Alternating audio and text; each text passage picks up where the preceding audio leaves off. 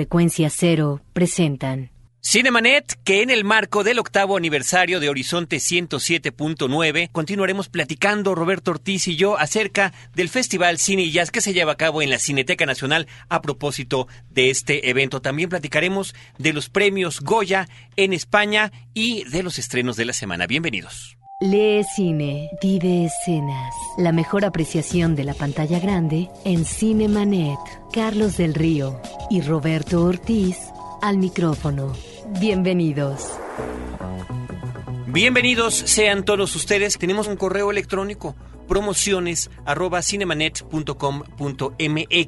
y también un portal principal www.frecuenciacero.com.mx, donde pueden consultar también los contenidos de los eh, distintos programas que hemos tenido últimamente. Por ejemplo, tan solo podríamos escuchar el de la semana pasada en Horizonte, donde tuvimos un invitado especial de la Cineteca Nacional que película por película nos comentó el contenido del Festival de Jazz y Cine en Cineteca Nacional.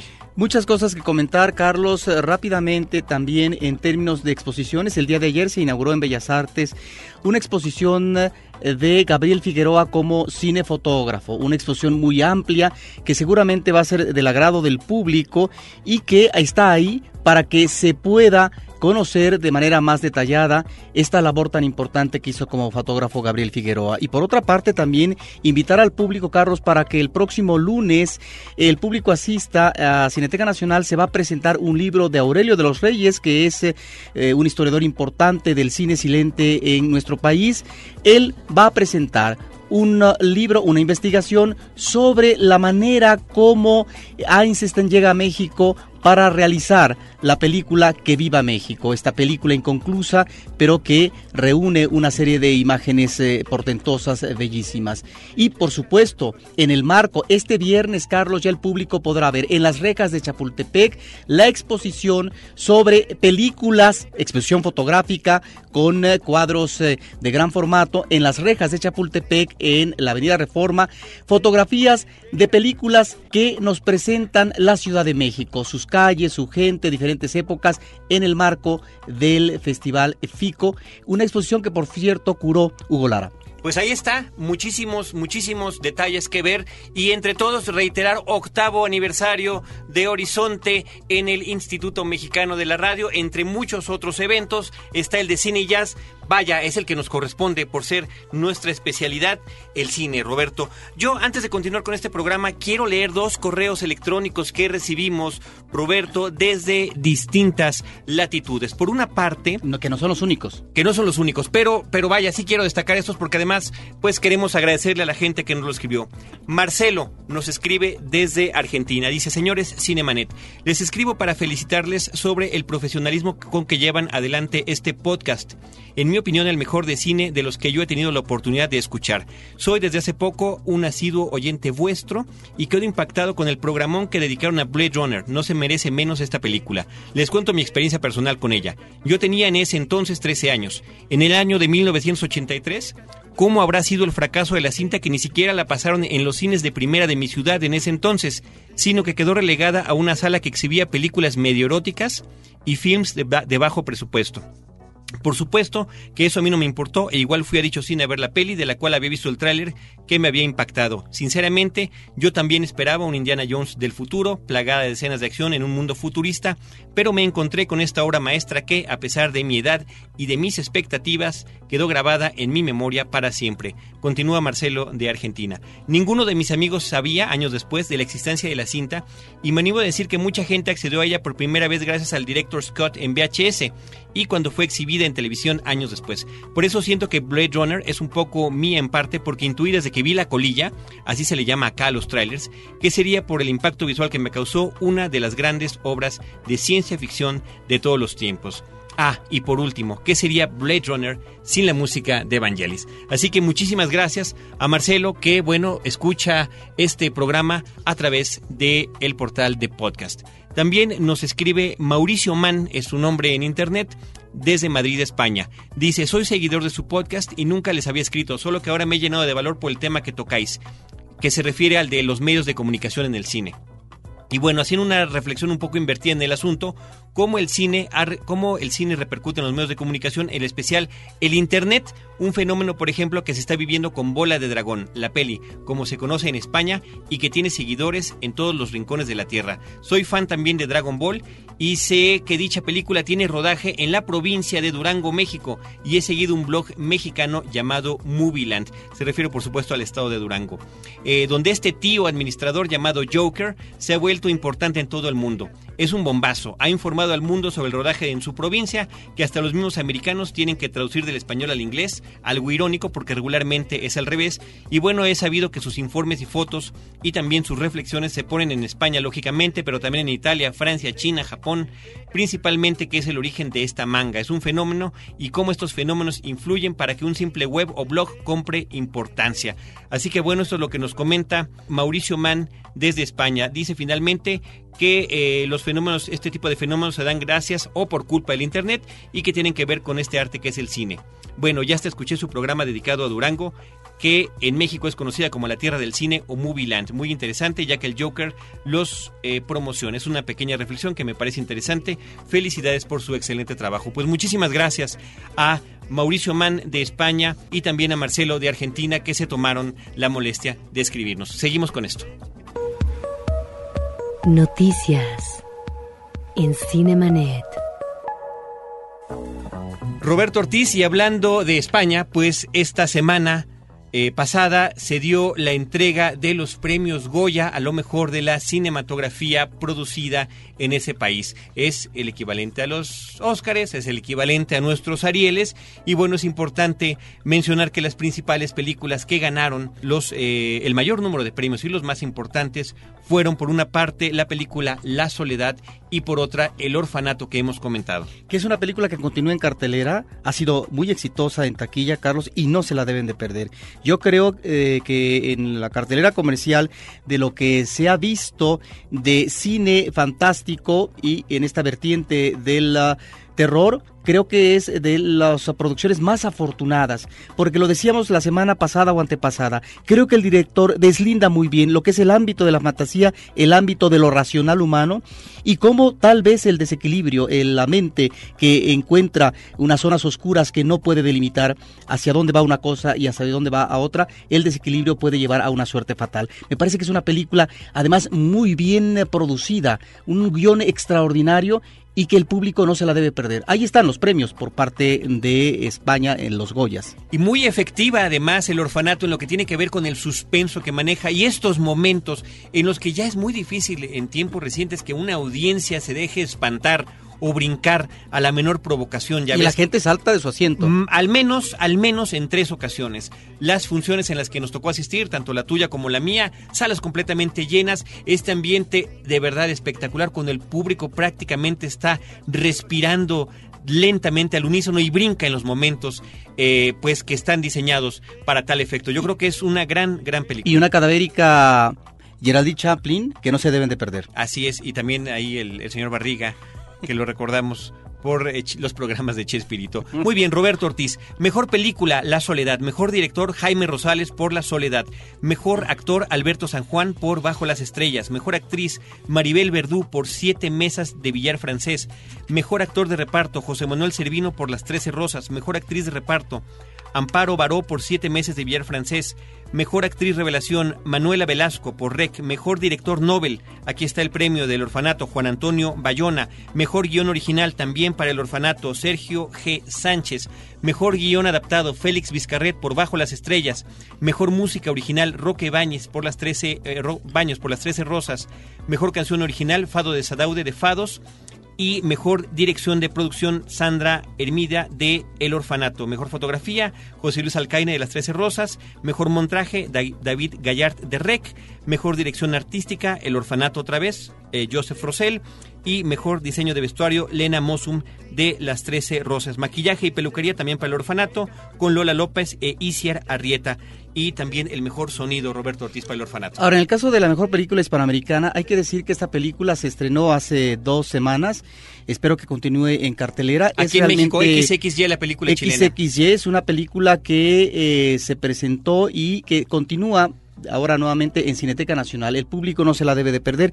Esta es una película que a partir de un personaje que es hermafrodita, que está en esta transición eh, de, de la adolescencia, tiene que definir si finalmente le van a hacer o no una operación para que tenga un solo sexo. La apuesta de la película que me parece como interrogante y como reflexión muy interesante es se debe decidir a propósito de tener uno u otro sexo o a lo mejor se puede apostar, Carlos, a la diversidad sexual. Creo que en ese sentido el planteamiento de la película es semejante al de otras cintas recientes que hemos visto en foros internacionales, películas nórdicas que están abordando el tema de la diversidad sexual. Me parece que es una película además muy bien actuada y que está ahí para que el público la vea. Pues ahí está, Roberto, lo que tiene que ver con la información acerca de los premios Goya en España. Finalmente, para concluir el aspecto de las noticias, esta semana, por otra parte, se dio a conocer finalmente el motivo de la muerte del actor Heath Ledger, este actor que por escasos 28 años perdió la vida accidentalmente, ya se sabe a ciencia cierta, por una combinación de medicamentos para cuestiones nerviosas, para poder dormir, que diferentes doctores le habían recetado. Fue la eh, combinación de estas diferentes medicinas que diferentes doctores, tanto de Estados Unidos como de el Reino Unido, le habían recetado, que hizo que pues tuviera este fatídico desenlace. Lo importante es mencionar, no fue por, eh, vaya, finalmente sí es un abuso de drogas, ¿no? Pero no es un por adicción a las drogas, ni tampoco es suicidio. Muy bien, continuamos con esto. Comienza la gira de documentales Ambulante 2008. No te pierdas la oportunidad de disfrutar de las cintas seleccionadas este año y de gozar de lo mejor del cine documental nacional e internacional. Escribe a promociones@cinemanet.com.mx y llévate un pase para el documental de tu elección. Cine que va, viene y documenta solo en Cinemanet. Estrenos de la semana en Cinemanet. Pues Roberto Ortiz ya en la famosísima cuenta regresiva para la entrega de los premios de la Academia, los conocidos premios Oscar, el día 24 de febrero próximo. Todavía están en negociaciones eh, las eh, productoras con el sindicato de escritores. esperemos que pronto sea resuelto este asunto para que pues no haya una cuestión como la que sucedió en los Globos de Oro, que no hubo la ceremonia oficial, sino simplemente una conferencia de prensa en la que se anunciaron los ganadores. Parece parece que las cosas van por buen camino. Mientras tanto, lo importante para nosotros es que estas películas que ya tan solo por la nominación y por otros premios que han recibido en diferentes foros, eh, finalmente eh, exhibidas además el año pasado en Estados Unidos, están empezando a exhibirse en México. Tan solo esta semana varias de ellas ya están llegando a nuestra cartelera y creo, Roberto, que esto abre un panorama muy interesante en lo que se refiere al cine comercial en nuestro país. Si te parece bien, ¿qué te parece si arrancamos con la película de los hermanos Ethan y Joel Cohen? No Country for Old Men, Sin lugar para los débiles, una película que también protagonizan, además de Javier Bardem, que es el gran nominado al Oscar a la mejor actor de reparto, Josh Brolin y Tommy Lee Jones. Bueno, Javier Bardem está extraordinario, tiene una presencia como de ángel exterminador, ¿no crees? es eh, una figura fatídica que va a estar en todo el transcurso de la película. Creo que los hermanos Cohen se recuperan después de varios años que no nos eh, ofrecían eh, una película redonda. Esta película es extraordinaria, que además está basada en una novela muy interesante. Y a mí lo que me parece, me dio la impresión, Carlos, que es una especie de western. Ahí están los diferentes personajes el entorno también, y eh, esta situación que es ah, una de las temáticas centrales del western, que es ah, eh, la dificultad, no puede conciliar la civilización con la barbarie. Bueno, tal pareciera lo que nos plantean los eh, Cohen en esta película, que finalmente la violencia arraiga de tal manera en la sociedad que es parte sustancial y que no se puede vivir socialmente si no es eh, eh, eh, tomando como elemento, como pivote la violencia. En ese sentido la película es muy sombría. Es terrible, es fatídica. Es pesimista, es una película pesimista. De verdad que a mí me preocupa que estos hombres que han sabido manejar la ironía, el sarcasmo, el humor, la crítica mordaz a la sociedad estadounidense a través de un cine visceral, un cine propositivo, un cine lleno de vueltas de tuercas, un cine que siempre nos está sorprendiendo. Momento a momento nos presentan de repente esta obra que me parece hipnótica, me parece apasionante, nos atrapa desde el primer instante con la narración en off de uno de los personajes, el personaje de Tommy Lee Jones que interpreta a un sheriff en algún pueblo en el desierto eh, estadounidense. Y eh, una película ubicada como entre los 70s y los, 80s, ¿no? Finales de los, de los 70s o principios de los años 80s, pero que efectivamente podría interpretarse como un neo-western donde están todos estos personajes antagónicos, pero al mismo tiempo, insisto, con ese estilo de los hermanos Cohen, que no nos permiten bien poder adivinar hacia dónde va la película. Yo diría, para compararla con alguna de sus cintas anteriores, que quizás una aproximación temática, eh, la más cercana podría ser a Fargo, donde hay un crimen terrible y un policía que está tratando de investigarlo, a la vez que eh, este primer crimen va ocasionando una secuela de asesinatos, eh, de homicidios, de, de cosas terribles en, un, en una especie de road movie. Bueno, y aquí en el caso de los personajes existe uno que sería el eterno perdedor que difícilmente va a reivindicarse a partir del hurto de un dinero que no le corresponde por un lado y además en medio del desierto donde eh, los caballos son sustituidos por eh, camionetas. Camionetas, eh, que, que, están con el cargamento de la droga. Droga que viene del país vecino del sur que es México. Casualmente. Y esto en el caso del comercio de la droga, eh, creo que el personaje, la figura del uh, sheriff, está siendo rebasada. Ya es un hombre viejo y difícilmente él va a poder lograr no solamente investigar de manera conveniente, sino aterrizar de manera eh, acertada para poder dilucidar lo que pasó o lograr encerrar o eh, meter en la cárcel a los culpables. Creo que sus esfuerzos, es un hombre menguado ya por la edad, eh, son inútiles y él está rebasado por ese mundo de la violencia que, insisto, creo que es una de las partes medulares que eh, tanto la novela como la película se están manejando. Me parece que es una película que además resulta muy interesante cómo maneja el ritmo. Es un ritmo que pareciera muy apacible y donde repentinamente surgen estos momentos uh, eh, de enfrentamiento, de violencia, eh, de manera abrupta y que, no te lo esperas.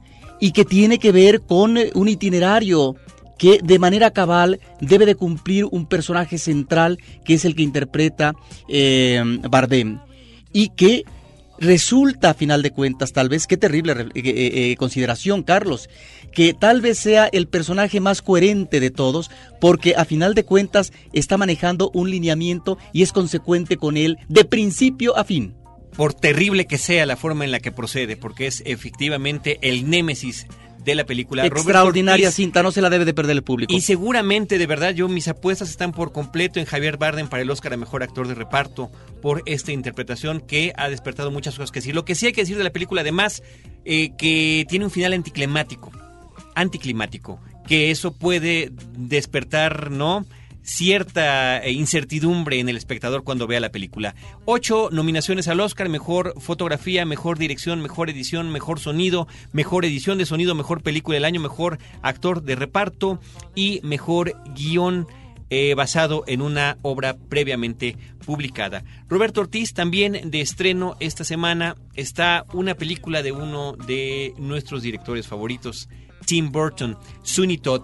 La semana pasada a través de la página de internet pudimos obsequiar a nuestro público algunos pases para ir a ver la película. Nuevamente está la mancuerna del director con su esposa Helena Bonham Carter, con Alan Rickman, Johnny Depp, que por supuesto aparece en buena parte de la filmografía de Tim Burton. Sunny Todd, el barbero demoníaco de la calle Fleet. Ella está espléndida y hay que decir, el arranque de la película con esos créditos, tan solo ahí, pareciera. Y yo creo que la comentamos con calma la próxima semana, Roberto. Pareciera que estamos ya en, eh, un, en un corto efectivo. Eh, tenemos obsequios, yo creo que esto hay que reiterarlo para nuestro público.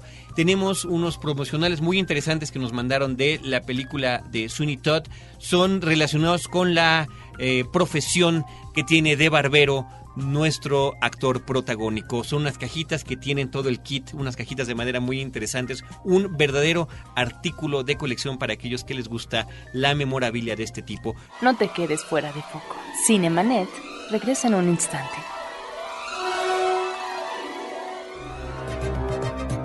Hola, soy Roberto Coria de Testigos del Crimen y quiero invitarte al restreno de mi obra de teatro El hombre que fue Drácula en el Teatro Juan Ruiz Alarcón del Centro Cultural Universitario a partir del viernes primero de febrero. Más información en www.testigosdelcrimen.com. Ahora, diseñar y hospedar su página web será cosa de niños. En tan solo cinco pasos, hágalo usted mismo sin ser un experto en Internet. Ingrese a suempresa.com y active ahora mismo su plan. Suempresa.com, líder de web hosting en México. Si quieres viajar de manera muy económica, escucha Pasajeros con Destino, un podcast de frecuencia cero para convertirse en un verdadero ciudadano del mundo. www.frecuenciacero.com.mx Fin del flashback. Estamos de regreso. Para todos los fans de Tim Burton y su última cinta, Sweeney Todd, tenemos un kit especial de regalo que te pondrá a bailar y cantar como el barbero de la calle Fleet. Escribe a promociones@cinemanet.com.mx y participa para llevarte a casa este artículo de colección. Para Fernalia para fanáticos, cortesía de Warner Brothers y Cinemanet. Roberto Ortiz, otra película de estreno, otra película nominada a varios premios Oscar, se llama Atonement, es el título original, es una producción en Gran Bretaña y Francia. Eh, Atonement aquí lo tuvieron que traducir con tres palabras. La primera es su traducción literal, expiación, Deseo y Pecado. Expiación, Deseo y Pecado es como se llama la película, una cinta dirigida por Joe Wright con Kira Knightley y que eh, es una sorpresa importante. Una película, yo creo que por su estilo, por la forma en la que está contada, por su aspecto épico, por ser una cinta de época ubicada primero en los años previos, en los años 30 a la Segunda Guerra Mundial y después durante la Segunda Guerra Mundial. Es un melodrama romántico, pero que eh, si bien a veces este tipo de películas nos puede a algunos alejar por su seriedad, creo que esta está manejada de una manera impecable, con un inicio que es irónico, parecería el inicio de una película de corte de enredos y que finalmente desenrolla en todo este aspecto romántico de ciertas culpas eh, y de falsas acusaciones entre los personajes principales. Yo creo que es una gran recomendación y una película muy original. Y el año pasado habíamos visto del mismo director una película también muy interesante que es Orgullo y Prejuicio. Orgullo y Prejuicio, claro, también protagonizada por Kira Knightley. Nada más para mencionar algunas de las eh, nominaciones que tiene esta película. Está mejor dirección artística, mejor fotografía, mejor diseño de vestuario, mejor música original para película, mejor película del año, mejor actriz en rol eh, de soporte y mejor guion también basado en una obra previamente publicada. Así que bueno, Roberto Ortiz, estos son algunos de los estrenos que tenemos esta semana. Película mexicana también de estreno, El viaje de la nona de Sebastián Silva, quien tuvimos la ocasión de entrevistar en alguno de nuestros podcasts recientes. Una película también de enredo, esta sí es una película de enredo, una comedia que eh, está protagonizada por una playa de, artistas mexicanos, entre otros Ana Ofelia Murguía, que también recientemente la vimos en Párpados Azules. Además de los obsequios que tenemos para ustedes de la película Sunitot, tenemos para ambulante. Hace rato escucharon ustedes el promocional de lo que se trataba. La otra cartelera.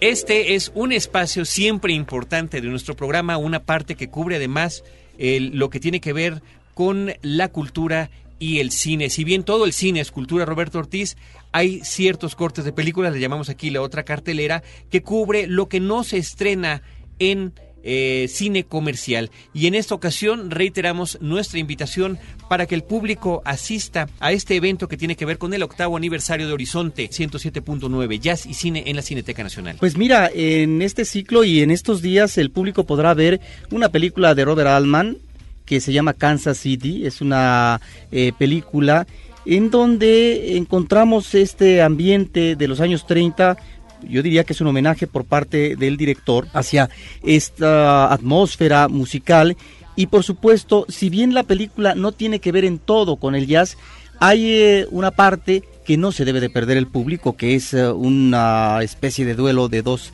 saxofonistas que son Lester Young y Coleman Hawkins. Esto realmente es formidable.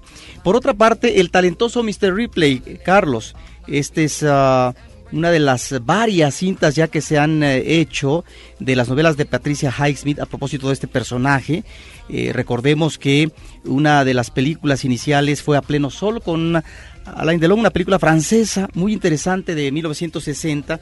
Y en el caso específico de la película El talentoso Mr. Ripley de Antonio Minghella, bueno, pues aquí eh, hay que considerar cómo la narración es acompañada por eh, Charlie Parker, este saxofonista negro eh, soberbio, y también la trompeta de Chet Baker. Eso es una película que está ahí en este ciclo. Y por supuesto, Roberto Ortiz, las actuaciones de eh, espectaculares todas ellas, Matt Damon, Gwyneth Paltrow, Jude Law, Kate Blanchett, Philip Seymour Hoffman, pero en particular, Roberto, si bien ya empezaba a tomar eh, importancia la presencia de Jude Law en nuestras pantallas en el 99, que es del año en el que es esta película, Matt Damon destaca no solamente eh, como un actor verdaderamente versátil, porque en esa misma película, dadas las características que tiene su personaje de Tom Ripley, puede desplegarse y relacionarse con la gente de diferentes maneras, como un ser camaleónico. Sí, y que se ha convertido en el transcurso de los años eh, de uno de los mejores actores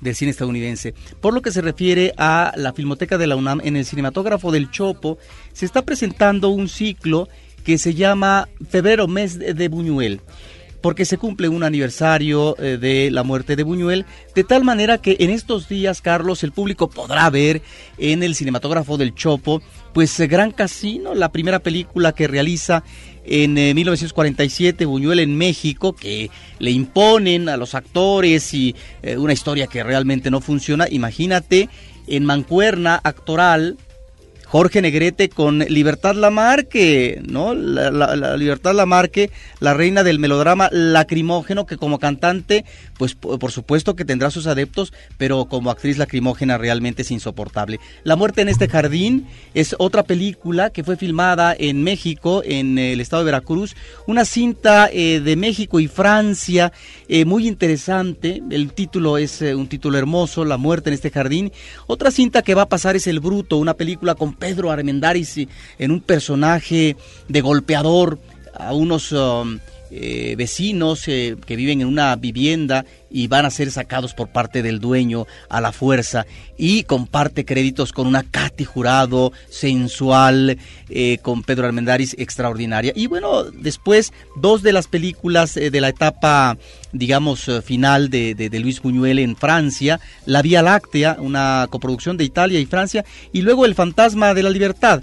Es, creo, una de las películas más... Ah, eh, digamos, sueltas de Buñuel que el público tendrá que ver. Recordar al público también que la Filmoteca de la UNAM en sus eh, espacios está presentando Ambulante eh, para que el público tome nota. Esta gira de documentales del 2008 va a estar hasta el jueves 14 en la sala José Revueltas de la ciudad universitaria, ubicada ahí. Perfecto, pues ya saben que tenemos también pases para ambulante y también tenemos los promocionales de la película Sweeney Todd. Roberto Ortiz, insistir, el Festival Cine Jazz continúa en la Cineteca Nacional. Eh, voy a dar rápidamente las películas que estarán exhibiéndose los próximos días. El viernes 8, El hombre del brazo de oro. El sábado 9, Ascensor para el cadalso. El domingo 10, El cuchillo en el agua. El martes 12, Somos del Jazz. Y el miércoles 13, El Cotton Club, la película de Francis Ford Coppola. Por nuestra parte, nuestro tiempo se agota en este espacio. Queremos agradecer a nuestro operador, Álvaro Sánchez en los controles, la colaboración y la postproducción de nuestros eh, episodios de parte de Abel Cobos. Él no únicamente hace nuestros promocionales o nuestras cápsulas o los resúmenes que presentamos aquí, sino también la eh, producción y postproducción de los episodios que tenemos en el formato de podcast, que es donde presentamos todos estos programas que son interesantes de entrevista, de reflexión eh, o pláticas con directores, actores y demás. Para que estén pendientes, eso lo pueden encontrar en www.cinemanet.com.mx. La producción del programa a cargo de Celeste North y de Paulina Villavicencio y en los micrófonos Roberto Ortiz y un servidor Carlos del Río. Los esperamos con cine, cine y más cine. Los créditos ya están corriendo. Cinemanet se despide por el momento. Más en una semana. Vive cine en Cinemanet. Frecuencia cero. Digital Entertainment Network.